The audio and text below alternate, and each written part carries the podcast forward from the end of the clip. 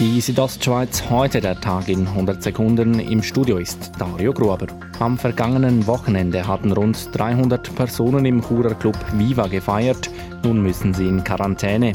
Dies nachdem heute bekannt wurde, dass ein Clubbesucher im Nachhinein positiv auf das Coronavirus getestet wurde. Wenn man jetzt würde sehen über die nächsten Tage oder Wochen, dass sich das häuft in den Clubs, äh, dann müsste sicher äh, von Seiten Gesundheitsamt und Regierung weitere Massnahmen in diesem Bereich diskutiert werden. Sagt der stellvertretende Bündner Kantonsarzt Jörg Schneider.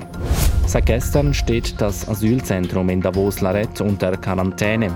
Dies nachdem drei Bewohner positiv auf das Coronavirus getestet worden sind. Dies bedeutet nun für die 86 Bewohnerinnen und Bewohner, sie alle dürfen in den nächsten zehn Tagen das Haus nicht verlassen. In Domadems ist innerhalb von drei Wochen zum zweiten Mal eine Serie von Einbrüchen verübt worden. Eine unbekannte Täterschaft brach erneut im Industriegebiet ein. Laut Mitteilung der Kantonspolizei Graubünden wurde mehrheitlich Bargeld im Wert von mehreren tausend Franken gestohlen. Überraschung auf dem Schweizer Arbeitsmarkt. Die Arbeitslosenquote ist im September auf 3,2 Prozent gesunken. In Graubünden hat die Zahl der arbeitslos gemeldeten Personen leicht zugenommen. 1476 Personen waren per Ende September bei den RAF angemeldet. Das sind 73 mehr als im August.